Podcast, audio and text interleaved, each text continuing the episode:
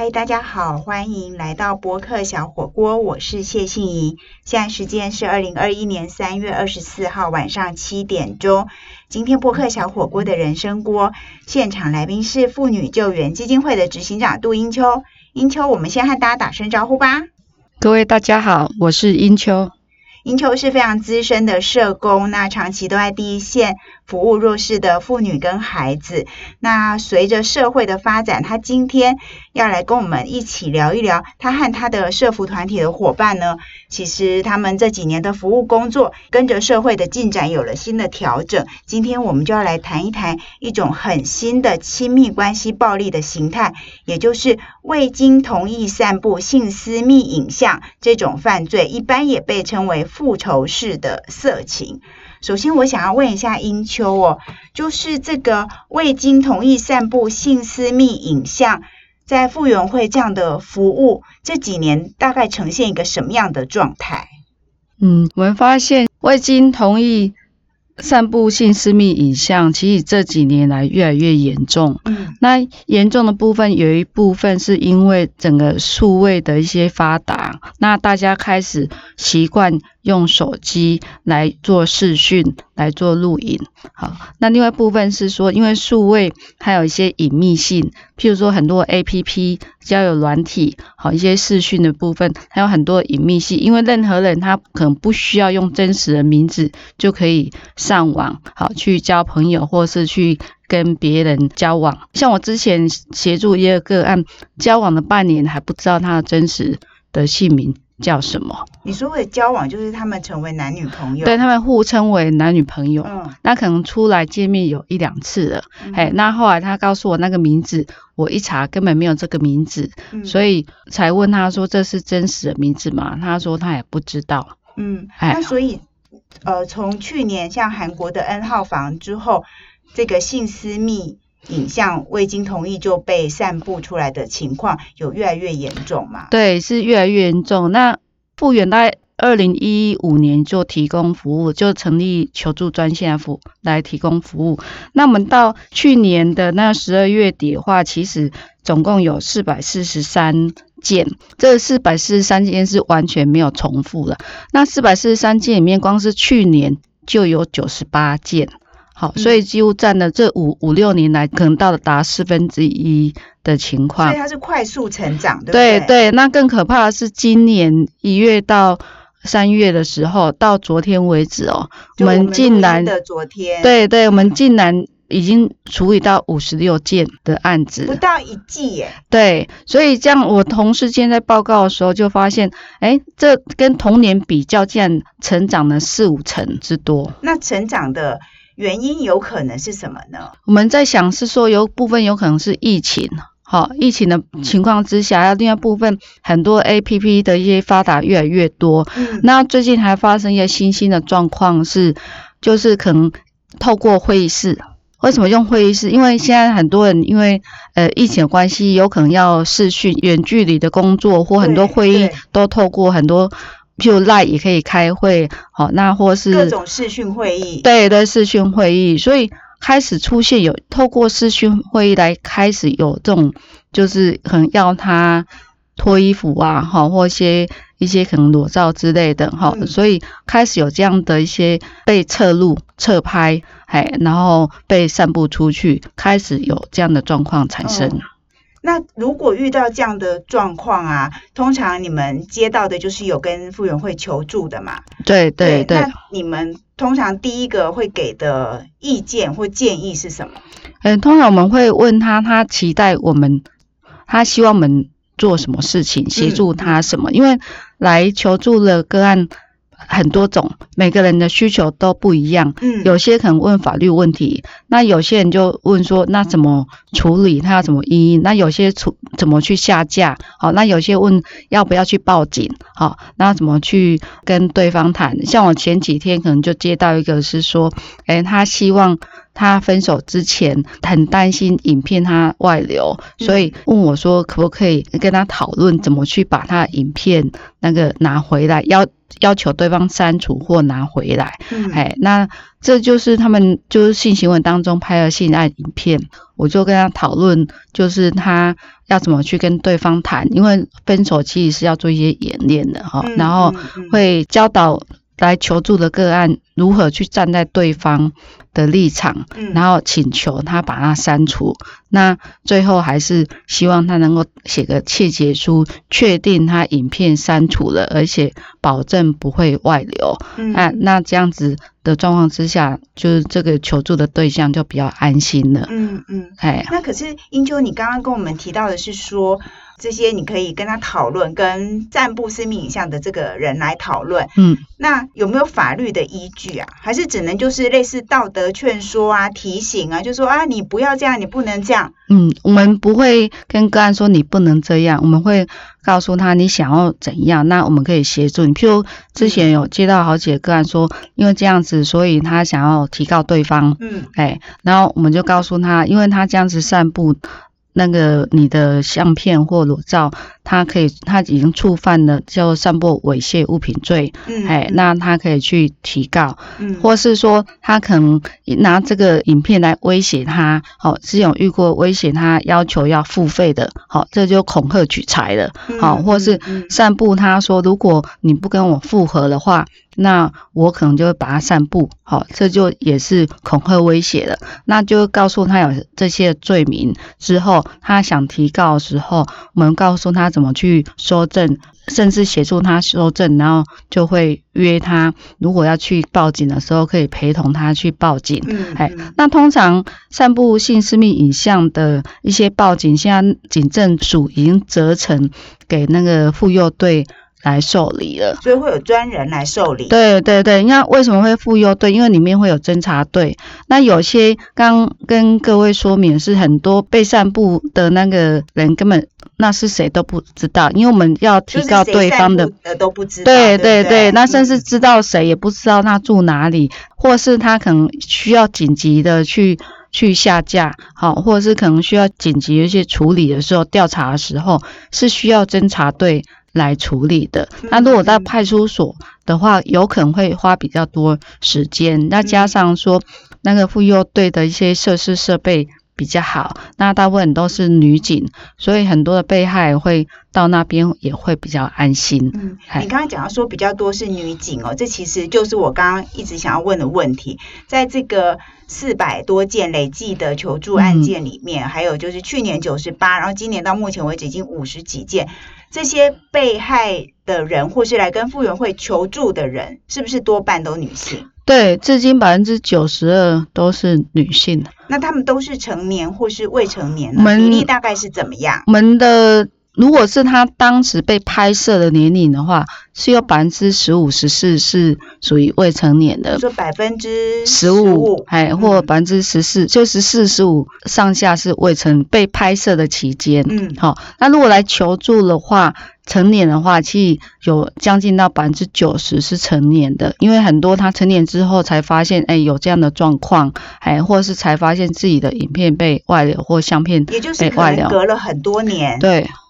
哇哦，那你刚刚也提到了很多的法令，可能是犯了恐吓取财啊等等，但是为什么现在傅园会这边还是希望在倡议修法？我们休息一下，等一下回来继续讨论哦。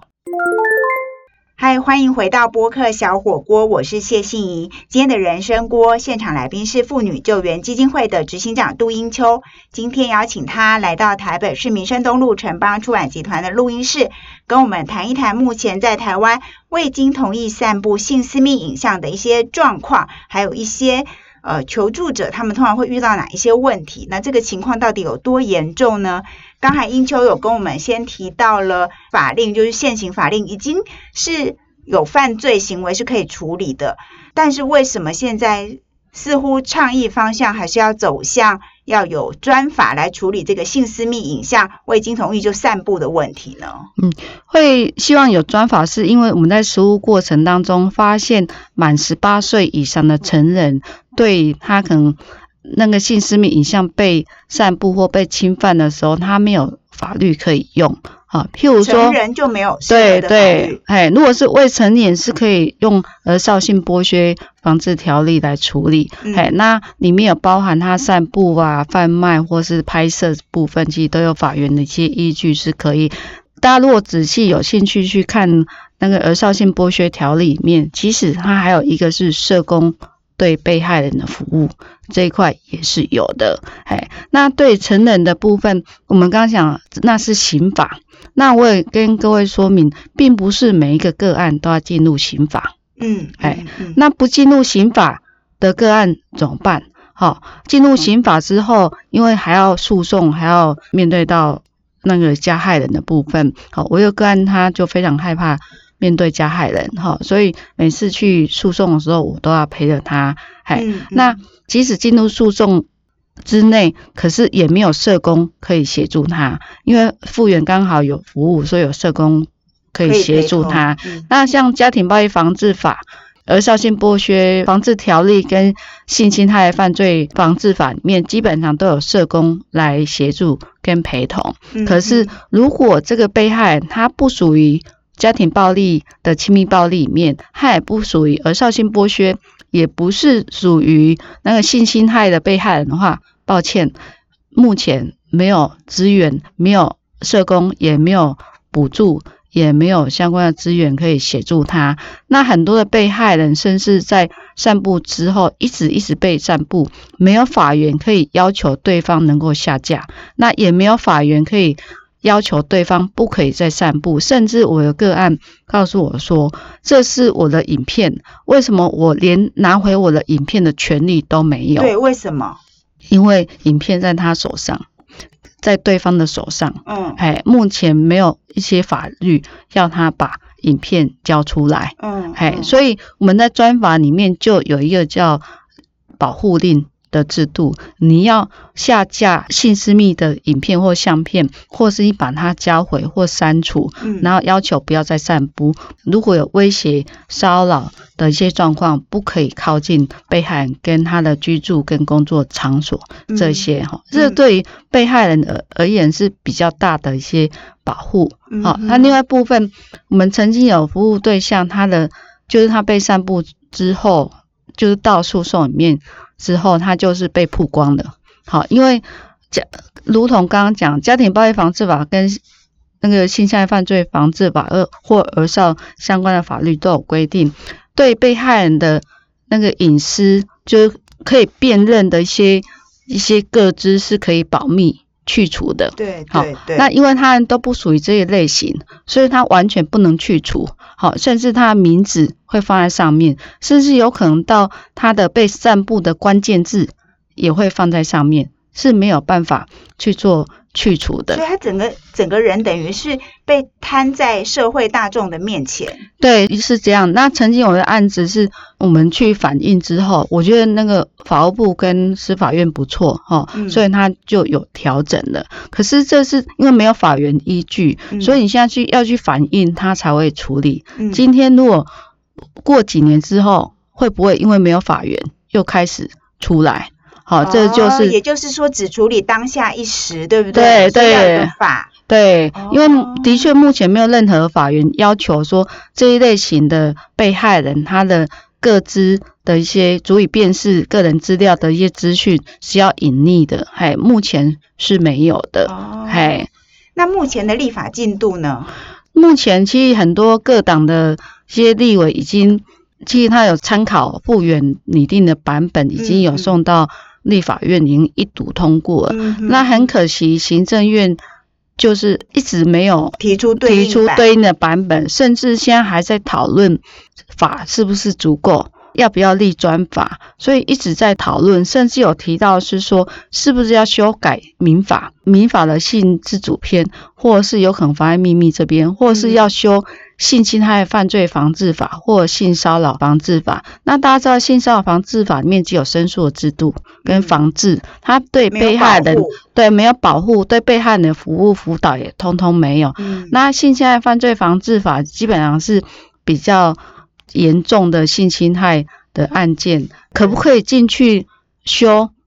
可不可以纳入数位的性暴力在里面？其实我们也还蛮质疑的，哎，所以不知道要等到什么时候，就是才会有一些专法哈来协助这一群的被害人。那另外部分，我觉得有没有专法很重要的一点是，因为很多人，包含警察或者是一些可能行为人而言，就有可能会犯罪的人而言。因为没有专法，所以他们有些人不知道这是犯法的行为。嗯嗯，哎，那甚至有些他不知道说只是好玩，对，或者是说，哎，这个又不会怎样哈，我转传一下又不会怎样，或是啊，我就偷拍一下又不会怎样哈。那可是如果有专法出来的话，其实就会可以公布，让台湾的人民知道说，哎，这是犯罪行为是不可以做的哈，这才能够比较做一个全民的那个教育教育，还有，所以这个是。非常非常重要的，嗯，所以其实没有经过对方的同意就散布对方的性私密影像，或是对方跟你一起的性私密影像，都是一种犯罪嘛？就是我刚刚一开始的时候提到说，这种犯罪一般也称为复仇式的犯罪，但英秋刚刚有提醒我，这个其实不是哦。那到底这个未经同意散布性私密影像这个犯罪行为，为什么后来？不会只称为复仇式的色情，这个概念的调整，整个脉络是怎么样？我们休息一下，马上再回来哦。嗨，欢迎回到播客小火锅，我是谢杏怡。今天的人生锅现场来宾是妇女救援基金会的执行长杜英秋。他带着我们一起关心台湾的防治性私密影像散布的受害人服务立法跟倡议的工作。那刚才我们讨论到很多未经同意散布性私密影像的犯罪，现在为什么不用叫做复仇式的色情这种犯罪行为？嗯，通常一般复仇式的色情它是有目的的，它散布是为了复仇。对，那。基本上我们现在都叫做侵害个人性私密影像，嗯，哎，那侵害个人性私密影像，它大概分为三个部分，一个是它的影片或是那个性私密影像取得可能是合法或未合法的，合法可能他自己拍或是同意拍的，好，那第二部分是散布的管道，好，他是不是？同意或不同意的，好，那第三部分，他有些透过这影片或相片来做一些勒索，那很多的一些形态开始改变，有可能是前几年的确是比较是属于分手之后的一些报复哈，威胁恐吓，譬如说，如果你不跟我复合的话，那我就把你的影片散布出去，好，这就是一个复仇式事那后来我们发现越来越多透过数位的游戏。开始去骗对方的性私密影像，好，譬如说可能交换点数，好，譬如玩多人线上游戏的时候，那可能比较年轻的可能会比较少点数，那他就问说，哎，谁有点数可谁可以借我，可以给我？那隔壁就可能一些不轨的人就说，哎，我有给你，他们就下线去谈，那可能移到 F B I G 或是移到 Line 上面，那就跟你说，可以啊，我可以给你，那你。是不是可以拍你的胸部的照，好，或下体的照，好，是这样。作为交换。对，交换，哈，很多人就觉得是说，我只是拍我性器官，他还没有看到我的人，哈，应该是。也不会辨识出我是谁。对，可是他不要忘，一旦他跟你 FB 或赖之后，其实他就知道你的群主了，哈，他就知道亲友，那可能就会威胁。恐吓这就有了哈，那另外一种方式是透过视讯裸聊交友的团体来要求哈，或是有可能是一夜情，或是有可能是透过那我们说裸聊比较多是发生在学语言的时候，那对方可能是外国人，然后就会学语言，然后就越聊越热，很多人都说啊，好像他不会侧拍怎样，基本上他可以用别的手机在侧拍。这是有可能的哈，所以就会这样的状况，所以这样的案例其实越来越多了。所以你到复仇式色情到分手的案例，基本上可能占了百分之四十到五十，也是比较高的，是一半。嘿，但它不局限在为了复仇而去拍了。对对对，那我们还蛮多是发现，其实他是没有目的的，完全不知道他目的的。完全没有目的就去偷拍人家，并且散步人家的私密对，散步是没有目的的，好，就纯粹为了好玩。有可能，或可能是为了炫耀，或是像韩国 N 号房而言，它就是为了竞争，为了分享。也有可能。好，所以已经有各式各样的理由都有，而不是只为了复仇。嗯，那在这种这么古怪，对我听起来真的觉得很古怪，他们也不知道为什么要传，就是好玩、有趣、无聊，对，就去传。对，那我们每天在面对键盘、面对荧幕，我们一般人可以做些什么，去让这样的情况？不要发生呢。除了就是你们在努力的立法倡议之外，我们普通人可以做什么？嗯，现在不管是我们或是政府单位，其实都会鼓励大家，如果有这样的影片的话，第一个你不分享、不转传、不下载，我们台湾人就很糟糕，就跟风，就是求上车这样子哈。那如果这样的话，你也不要去附和。好，你也不要去做附和，然后去一起来指责，好，这个被害人或被泄露的人，哈，因为蛮多的一些被害人自杀，被拍就不要怕被传，是不是？对，就是你敢拍，你就不要怕被传，哈，那长这样子也怎样怎样，哈，其实这对一个被害人而言是很严重的伤害哦。那也是要提醒各位哈，每个人都有性自主权，对，他有权利。要不要拍或不管他自己拍或同意拍都 OK。被偷拍，哎，他应该没有人同意要被偷拍性私密影像哈。就是偷录啊，就是在亲密关系的时候偷录啊。亲密关系偷录基本上它很多是这是违法的哈，因为有些是强迫录，有些是偷录，哎，那这样的情况之下，即使他愿意拍。不代表可以被散播。对对对，因为我们很多的求助的对象说，可是我那时候不知道怎么的就同意拍，或是有些他会 A P P 交往，有的时候他会要求要拍裸照给他，证明你喜欢他，好，或证明你会让他开心，嗯，这样子哈。那我们会不断的告诉求助的对象或亲人说。他是真正才是被害人，即使他同意拍或是传给对方，但不代表他同意对方把影片散布出去。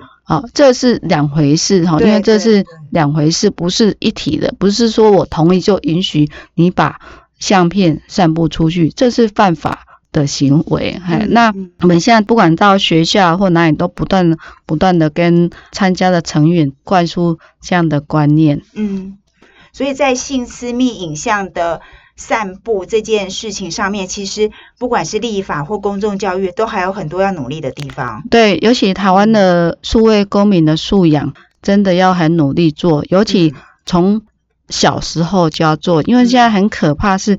幼儿园的孩子，甚至出生两三岁，其实很多大人就给他喂手机，哦，那甚至到幼儿园的孩子，他自己就可以玩直播，哦，那现在很多国家其实都在讲数位的公民素养，好，那数位公民素养有一部分很重要，是你怎么去尊重别人，没有经过别人同意是不可以做的一件事情，哎，那台湾这一部分真的这么私密的影像，对对，然后那部分我那时候在发现台湾的。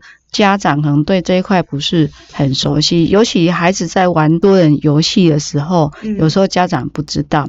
大家知道，在过年的期间，是很多那个手游一直出来，哈。那虽然好玩，可是相对是他也是会认识很多很多陌生的人。那当陌生人跟你相约，就是可能下线到赖到一些。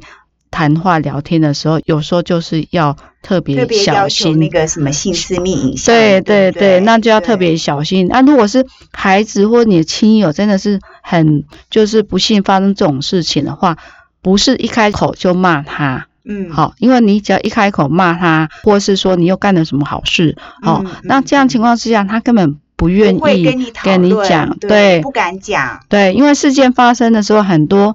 的被害人是自责的，自责优先。第二个，他很担心外面怎么去看他，嗯，所以是双重的那个就压力的哈。那面对这样的压力，其实有时候是需要有人可以去听他讲哈，那跟他讨论。所以很多被害人来求助的时候，他会问我们说：“那我去报警，我家人会不会知道？”他也会害怕家人知道，继续指责他。对，嘿，好，那。甚至我一个个案，他曾经发生的时候，就赶快打电话，怎么办？杜小姐，那个我妈妈知道了怎么办？怎么办？哦，一直要我陪她回去跟妈妈解释，嗯好，那种整个紧张焦虑到这样的状况，嗯哎，那后来是安抚他，就确定到底妈妈知道这件事跟他知道是不是？后来我透过跟他妈妈的那个通话，后来有点安抚到妈妈，因为我跟妈妈说女女儿是受害人，嗯嗯。好、她不是一个加害人，那我们有在协助她，所以请她放心。嗯好，那我还是会提醒我们那个被害人说，你回去免不得还是会被骂骂一顿呐，哈、嗯。那你就忍着点吧，因为 可能父母难免都会这样子哈、嗯那你就嗯。忍着点这样子，嗯。哎，那这样还还好，这样子就有点过。那现在还是就协助陪他继续诉讼，嗯。哎，好哦，所以在今天我们非常谢谢英秋跟我们分享了未经同意散布性私密影像这件事情，这个犯罪行为到底在台湾有多严重？那我们应该要怎么样透过立法跟公民教育，还有数位公民素养的提升，一起来让这件事情能够进入法治，保护被害人，不要谴责被害人。然后大家也不要转传，觉得好玩没什么。数位社会，大家的公民素养都要一起来提升。非常非常谢谢英秋的分享。以上就是今天的博客小火锅，我们每个礼拜会更新一次，祝福大家一切平安，下礼拜见，拜拜。